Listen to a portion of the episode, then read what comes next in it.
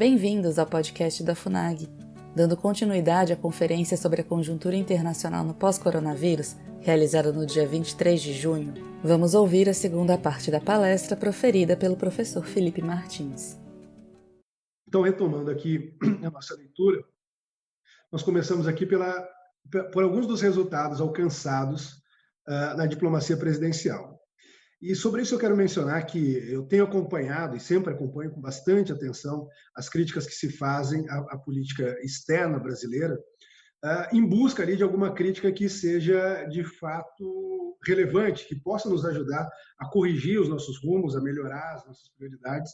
Mas em tudo eu tenho encontrado muitas, muito, muito poucas críticas que sejam uh, de fato dignas de atenção. E por que que isso ocorre? Ah, raramente se discutem os resultados que têm, têm, sido obtidos, raramente se discute aquilo que efetivamente tem sido feito. Normalmente se perde muito tempo discutindo conceitualmente. Já na discussão sobre globalismo, como essas pessoas consideram absurdo falar sobre o fenômeno globalista, apesar de tudo que nós estamos vendo, elas acham que uh, tudo que está sendo feito sequer merece crédito, sequer merece discussão, ignoram até mesmo grandes operações, talvez, por exemplo, a maior operação recente de atendimento aos brasileiros, como a operação de repatriação de brasileiros promovidas pelo Itamaraty. Elas ignoram outras grandes ações, outros grandes feitos, simplesmente porque elas não concordam com quem está fazendo. Elas não concordam com os conceitos e com as ideias de quem está falando. Por isso mesmo, eu vou focar um pouquinho aqui em alguns desses resultados. Vamos voltar aqui então para o nosso texto. A América do Sul tem recebido máxima atenção, em particular no que diz respeito à integração regional orientação do presidente Bolsonaro, o governo vem trabalhando na renovação do Mercosul, a fim de gerar benefícios concretos para os cidadãos do bloco e revitalizá-lo como plataforma de inserção na economia global. O presidente Bolsonaro, desde o primeiro momento, disse: Eu quero me livrar de todo o entulho ideológico que existe no, Mercosul, quero torná-lo mais dinâmico possível e quero utilizá-lo de fato para promover a abertura comercial. Então, desde o primeiro momento, por determinação dele, o Itamaraty e mesmo o presidente, nas reuniões de cúpula, em outras oportunidades, tem trabalhado ativamente para que isso aconteça. E alguns dos frutos, como nós vamos ver um pouco mais adiante, já vêm sendo colhidos, tal como a conclusão uh, do acordo entre Mercosul e a União Europeia. Então, vamos lá. Nesse espírito, o Brasil tem incentivado a eliminação de barreiras internas às trocas entre os países do Mercosul e o avanço da reforma da tarifa externa comum, que é aquele elemento que, que mais nos prende ao Mercosul e a negociação em bloco. E isso tem sido feito para que empresas e consumidores possam ter acesso, respectivamente, a insumos e, pro, e produtos melhores e mais baratos. Então, essa é uma primeira frente. A gente tem trabalhado para tornar o Mercosul mais enxuto, mais eficiente e já temos visto, como eu disse, alguns resultados. Na frente externa, o governo deu um impulso decisivo à conclusão dos acordos de livre comércio do Mercosul com a União Europeia e com a Associação Europeia de Livre Comércio, bloco que uh, é composto ali por Suíça, Noruega, Liechtenstein e Islândia.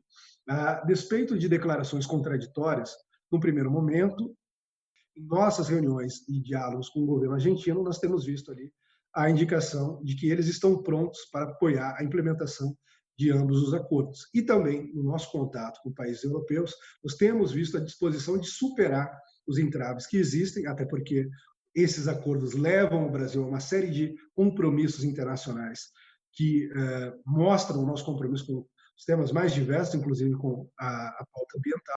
Também como sinal do compromisso com a integração regional, o Brasil emprestou uh, apoio fundamental à fundação do ProSul, fórum que reúne a maior parte dos países sul-americanos e tem como objetivo principal a articulação de esforços nos setores da infraestrutura, da energia, da saúde e da defesa, assim como no combate ao crime organizado e na resposta a desastres naturais. O ProSul mostra como essa nova política externa, como o governo Bolsonaro, uh, vem tanto a integração regional latino-americana, um compromisso firmado inclusive pela Constituição, quanto a relação com organismos internacionais. Notem que o ProSul tem uma série de características. A primeira delas é que o ProSul não possui uma burocracia permanente, ou seja, não tem um corpo de funcionários que trabalham ativamente e que possam, com o tempo, desenvolver uma agenda própria. Também não possui secretário-geral permanente, não possui sequer sede.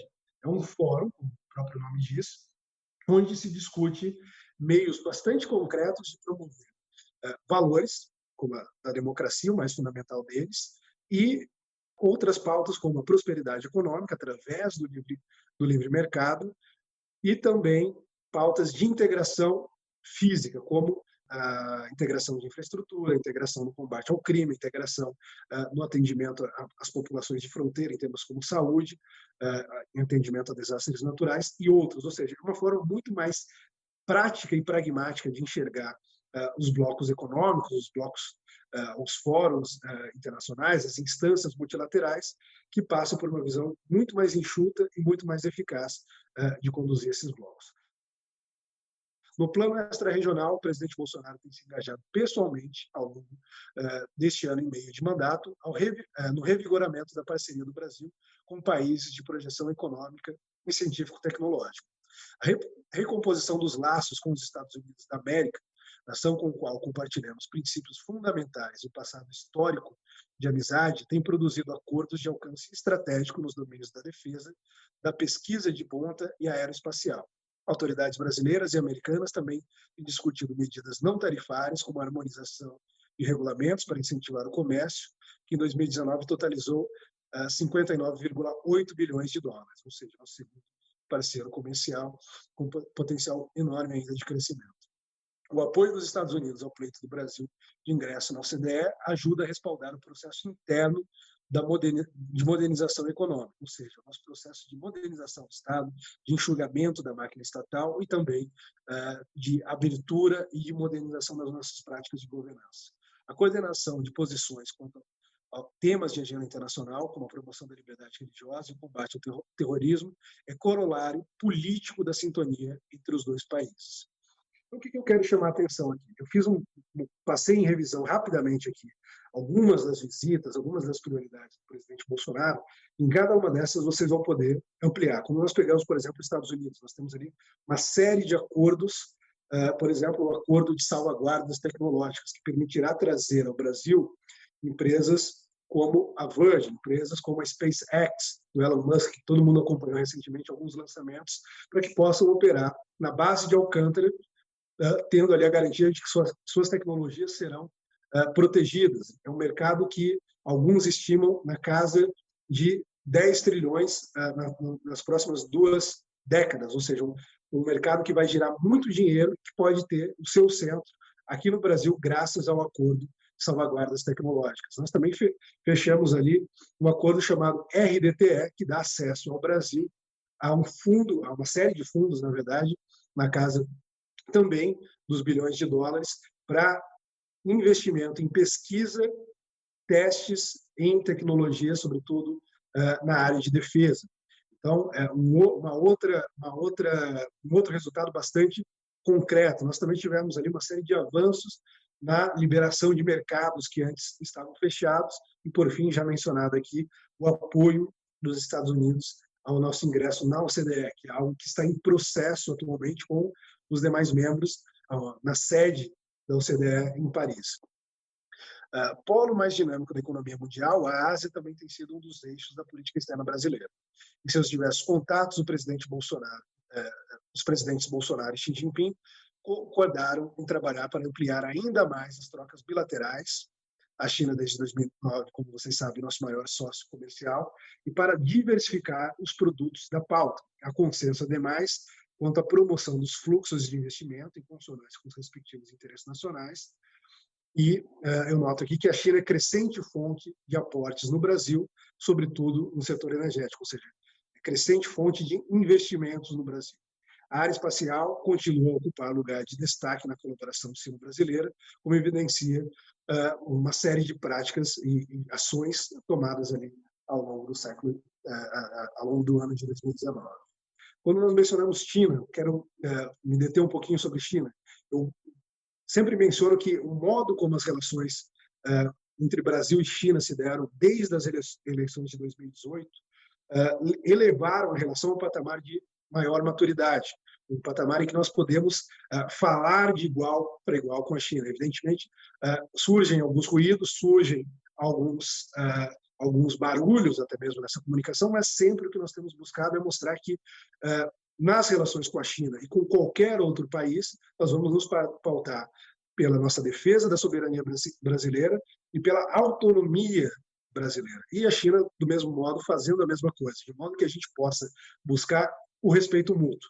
Onde nós encontrarmos esse respeito, as coisas prosperam, onde nós não encontrarmos, as coisas não avançam. Então, é, eu, diria que ao longo de 2019 nós tivemos uma série de encontros, inclusive dois encontros entre os presidentes Bolsonaro e Xi Jinping, que mostraram de, muito, de modo muito claro que nós ganhamos no termo do amadurecimento dessa relação, e esse foi talvez aí é, um, uma das principais conquistas, muito mais intangível do que tangível, uh, em relação à China, mas nós tivemos, evidentemente, outros avanços nessa relação. Parceria tradicional, o Japão também tem sinalizado interesse em estreitar ainda mais o relacionamento com o Brasil. Tanto o primeiro-ministro Shinzo Abe quanto executivos de grupos empresariais japoneses têm expressado apoio à agenda de reforma do governo e ressaltado a expectativa de que prepare o ambiente de negócios do país para novos investimentos. O lado japonês, que apreciou as duas as, as duas eh, presidências, Osaka, e a Tóquio, em 2019, têm se mostrado receptivas a estudar iniciativas conjuntas em favor da exploração comercial do grafeno e do nióbio. A Índia eh, é outro país-chave, não apenas na Ásia, mas em termos globais, haja visto seu peso econômico e militar e sua influência diplomática. O desejo de aproximação com o Brasil foi manifestado de modo inequívoco, inequívoco pelo primeiro-ministro Narendra Modi, que convidou o presidente Bolsonaro para a edição deste ano das, das cerimônias do Dia da República, uma das datas mais importantes, se não a mais importante, do calendário cívico indiano, celebrado sempre no dia 26 de janeiro, e que conta ali com a, com a, com a presença de um convidado especial, que neste ano foi o presidente Bolsonaro. Na visita do presidente Bolsonaro a Nova Delhi, as relações bilaterais foram revigoradas com a adoção de um conjunto de iniciativas para a promoção do comércio e dos investimentos e da cooperação nas áreas da ciência e tecnologia, da defesa, das energias renováveis e da agropecuária. Posteriormente, já em meio à pandemia da Covid-19, a afinidade entre os dois líderes contribuiu também para a pronta liberação pelas autoridades indianas de uma carga de sulfato de hidroxicloroquina após gestões feitas pelo presidente Bolsonaro junto ao primeiro-ministro Moro. A mesma diligência em abrir espaço para as exportações brasileiras, atrair investimentos e fomentar o desenvolvimento tecnológico nacional tem marcado as interações uh, com o Oriente Médio. Primeiro país daquela região a ser visitado pelo presidente Bolsonaro, Israel, que está na vanguarda da computação, tem ajudado o Brasil a aprimorar seu ecossistema de inovação, uh, incluindo aí uh, não só a tecnologia da informação, mas várias outras tecnologias, incluindo startups. Ambos os países também se comprometeram a estimular maior intercâmbio em defesa, segurança pública e, cyber, e cibersegurança. Para aproveitar ao máximo o potencial das relações com Israel, o governo estabeleceu um escritório em Jerusalém, tendo como, como missão encorajar empresas israelenses a instalar centros de pesquisas e desenvolvimento no Brasil. No Golfo, a energia do governo tem se concentrado em três países até aqui: a Arábia Saudita, os Emirados Árabes Unidos e o Catar. Tanto a Arábia Saudita quanto os Emirados Árabes Unidos uh, possuem, administram ali fundos de investimentos que somam, num, num ou outro caso, num e no outro caso, perto de um trilhão de dólares. O lado saudita participa no Brasil de negócios nos setores agropecuário, industrial e minerador e tem afirmado a disposição de ampliar sua presença sua presença. Por exemplo, na estada do presidente Bolsonaro em Riad, em outubro de 2019, o príncipe herdeiro Mohammed bin Salman anunciou que canalizaria 10 bilhões de dólares adicionais para projetos no, no país, ou seja, anunciou futuros investimentos uh, no, no montante de 10 bilhões de dólares no Brasil. No caso dos Emirados, o Fundo Mubadala mantém escritório no Rio de Janeiro, de onde vem gerindo seu portfólio, que inclui entre seus empreendimentos Porto de Açu e prospectando novas oportunidades também uh, já em estágio avançado ali, novos investimentos uh, no Brasil. Ainda que disponha de recursos menos volumosos do que a Arábia Saudita e os Emirados Árabes Unidos, o Catar também é fonte promissora de investimentos no país. A realidade, no entanto, é que o diálogo de Brasília com Doha é também uh, ali um dos elementos que, que nós temos levado para essa, essa coisa do Oriente Médio, para que nós tenha, tenhamos o máximo equilíbrio possível nas nossas relações com os países daquela, daquela região, mas que eu comentarei mais adiante quando falar novamente sobre a relação de Israel. Ainda com relação a esses países do Golfo, todos são importadores de proteína halal brasileira e podem servir como hubs para a distribuição dos produtos de nosso agronegócio no Oriente Médio e na Ásia Meridional. É, em relação ao Oriente Médio, também gostaria de fazer um comentário breve, porque é, muito se falou sobre a aproximação de Brasil e Israel. Em primeiro lugar, eu gostaria de ressaltar que quando nós pensamos aqui é, na esfera científico-tecnológica e pensamos na relação no potencial da relação entre Brasil e Israel, nós vemos ali uma série de complementariedades. O Brasil é um país grande, populoso, riquíssimo em recursos naturais, riquíssimo em minérios, em outros recursos, eh, que encontra em Israel, que é um país pequeno, com baixo índice de recursos naturais, mas com grande índice, eh, um elevado índice de tecnologia, de desenvolvimento tecnológico, um parceiro natural. E um parceiro natural por quê? Porque essas duas características, as características dos dois países colocadas juntas, uh, leva um grande potencial de desenvolvimento tecnológico, de pesquisa conjunta, e isso vem sendo explorado há bastante tempo. Então, esse é o primeiro dado. O segundo dado é que a nossa aproximação a Israel ela tratava de corrigir um erro, um hiato que havia na diplomacia uh, recente, sobretudo depois que a presidente Dilma Rousseff havia se negado a aceitar as cartas credenciais, a conceder o agremã uh, para o uh, embaixador Dayan, então indicado por Israel. Então a gente corrigiu esse ato e reequilibrou o nosso posicionamento uh, no Oriente Médio. Isso fica percebido de modo muito claro, isso fica muito claro quando nós olhamos para o relacionamento do Brasil com os países do Golfo e com outros países uh, da região, com países árabes, com países islâmicos de modo geral. Nós vemos, por exemplo, o avanço, a melhora, o incremento nas relações com a Arábia Saudita, que, como disse, lendo aqui o texto, anunciaram 10 bilhões em investimentos uh, no Brasil. Nós vemos também uh, isso de modo muito claro no relacionamento com os Emirados Árabes Unidos, outro país com características similares a Israel. Um país uh, pequeno, com uma população pequena, com, com baixo, baixa disponibilidade de recursos naturais, mas com avançado índice de tecnologia que pode beneficiar dentro dessa relação. Pode beneficiar o Brasil e também os Emirados Árabes Unidos, ou seja, um benefício mútuo dentro dessa relação. Então, é, quando nós olhamos para o Oriente Médio, que talvez tenha sido um dos grandes temas de polêmica da política externa, o que nós vemos é um reposicionamento do Brasil de modo a encontrar um maior equilíbrio. No passado, por motivos políticos e ideológicos, o Brasil estava muito associado no, no Oriente Médio a uma pauta anti-Israel, a uma pauta anti-Estado uh, de Israel. Então, uh, nós víamos ali nas discussões sobre paz na região, sobre segurança na região, nós vimos as mais diversas uh, discussões, o, o, quase que um alinhamento automático do Brasil em relação à causa palestina. Nós vimos um, quase que um alinhamento automático que determinava de antemão qual seria o posicionamento do Brasil. Uh, isso mudou sem deixar de observar, evidentemente, o primado do direito internacional, observando uh, o, que, delimita ali as negociações, os desdobramentos dessas negociações, isso é sempre importante é, lembrar, mas reposicionando o Brasil, então, de modo que ele possa dialogar tanto com o Estado de Israel, e esse relacionamento não poderia ser melhor, mas também com os países árabes, como eu citei aqui três exemplos, o exemplo do Catar, o exemplo é, dos Emirados Árabes Unidos e também da Arábia Saudita. E quando eu falava ali sobre buscar esse maior equilíbrio, quando li o texto, era justamente isso que eu queria dizer. O Brasil, no passado, tinha então esse alinhamento automático. E os críticos da política externa do governo Bolsonaro diziam: olha, agora vai haver um alinhamento automático inverso, sempre alinhado com Israel. Isso não é verdade. Nós podemos olhar nas mudanças de votos eh, que ocorreram na Assembleia Geral que alguns votos mudaram, outros não mudaram, e que isso tem sido decidido sempre de modo soberano e autônomo, pensando no interesse nacional e, como eu disse mais uma vez, eh, no primado do direito internacional também. Além de dedicar-se à integração regional e à vertente, à vertente bilateralista, o presidente Bolsonaro uh, tem participado ativamente em reuniões mundiais de caráter tanto econômico-financeiro quanto governamental, para apresentar as reformas a potenciais investidores e afirmar a abertura do Brasil ao diálogo e à cooperação no marco do respeito à soberania nacional.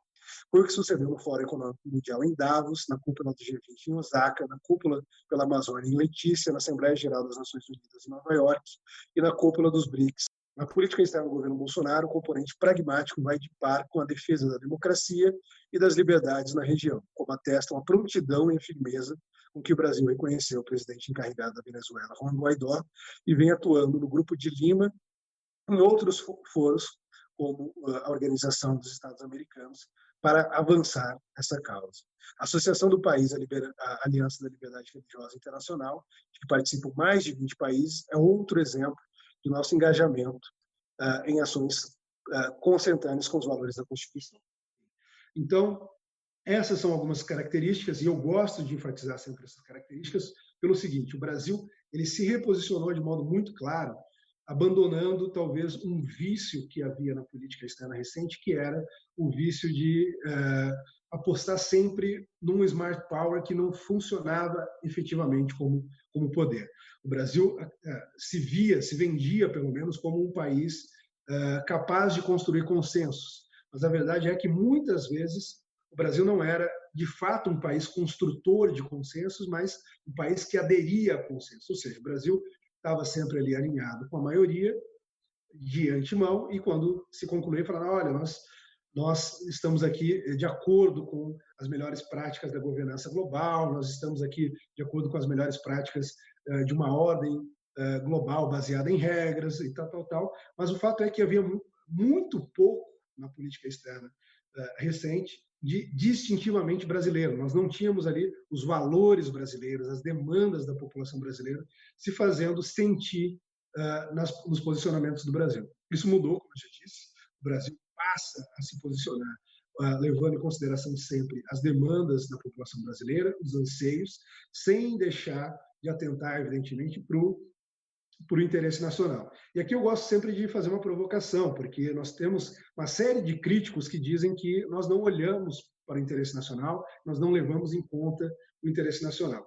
E, evidentemente, o interesse nacional ele precisa ser definido a partir de algum critério, ele precisa ser colhido na sociedade. O interesse nacional, se nação ah, é quase que a mesma coisa que o povo, é quase que a mesma coisa que o conjunto da população que habita em um determinado território e compartilha ali uma série de uh, costumes, uma, uma, série de elementos.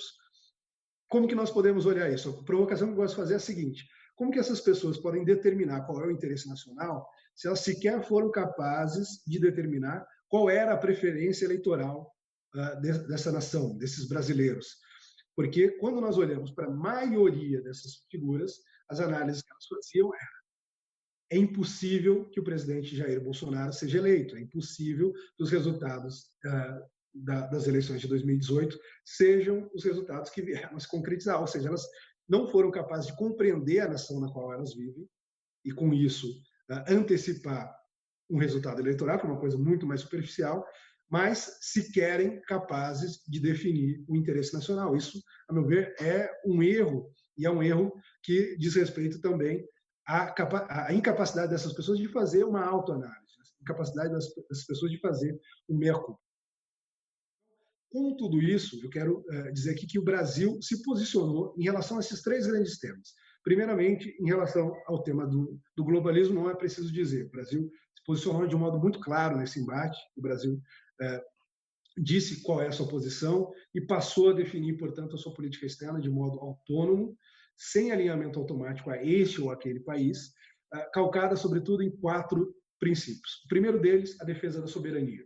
O segundo deles, a defesa da democracia e da autodeterminação dos povos e, sobretudo, do, povo brasileiro. O terceiro deles, a defesa de valores, valores distintivamente brasileiros, das demandas brasileiras, das causas do povo brasileiro, das causas uh, da nação brasileira. E quarto, e aqui não há, não vai nenhuma nenhuma hierarquia, mas em quarto, um, uma busca por uma dinamização da nossa economia, de modo a tornar a nossa economia, o nosso comércio mais aberto, tão aberto quanto possível, de modo a tornar a nossa economia mais produtiva, ou seja, aumentar a produtividade da nossa, da nossa economia e integrá-la, em definitivo, às cadeias globais uh, de produção. E por que tudo isso é importante? Isso é importante porque, como eu disse, as mudanças que já vinham ocorrendo, que foram aceleradas uh, pela pandemia do coronavírus, certamente nos encontrarão melhor posicionados. Melhor posicionados porque os relacionamentos que nós recompomos ou aprofundamos vão nos permitir participar dessas discussões, como já vem ocorrendo, uma participação ativa do Brasil no momento de retomada econômica. O Brasil vem tendo um papel primordial, como foi ressaltado já por inúmeras organizações financeiras internacionais, o Banco Mundial, a própria organização, melhor dizendo, o Fórum Econômico Mundial de Davos e até mesmo a OCDE, ou seja, de, diferentes modos mostram ali o trabalho que o Brasil tem feito durante a pandemia, aquilo que concerne, sobretudo, ao governo federal. Quando nós pensamos, por exemplo, nos investimentos que foram feitos para minorar, para mitigar os efeitos econômicos da pandemia, nós olhamos para um investimento que quando comparado aos países uh, em desenvolvimento, tal como o Brasil, uh, chegam ao dobro do que esses outros países em desenvolvimento investiram. Quando comparado com economias avançadas, chegam a um patamar superior.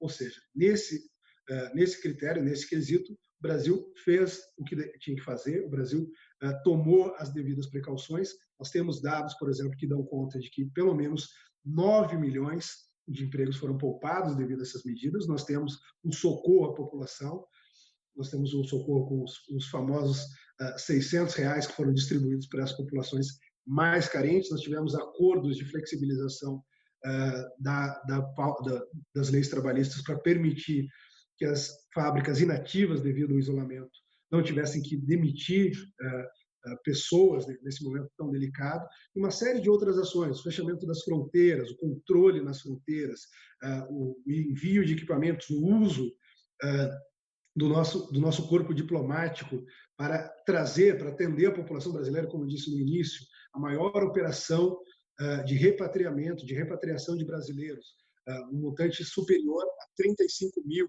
ou seja, um número, número bastante grande, uh, passando por países que tinham um único nacional, mostrando, evidentemente, que nós não deixaríamos ninguém para trás. Também, quando nós pensamos na política externa, eh, contatos com os Estados Unidos, contatos com a Índia, contatos com os mais diversos países para que nós pudéssemos obter respiradores, para que nós pudéssemos obter equipamentos de proteção individual, que nós pudéssemos eh, obter insumos para, medicamentos, como foi o caso do sulfato da hidroxicloroquina que nós obtivemos através uh, do contato do presidente Bolsonaro com o primeiro-ministro Modi da Índia. Ou seja, uma série de ações que foram sendo tomadas no âmbito federal, mas talvez a mais importante delas, no momento que nós falamos agora, é o da retomada econômica. O Brasil se posicionou muito bem, tanto pelas medidas que já havia adotado, como a reforma da Previdência, e pelas reformas que estavam em curso, quanto pelas medidas que o governo federal tomou durante a crise no âmbito econômico. Então, ah, quando nós retornarmos, evidentemente, nós ainda teremos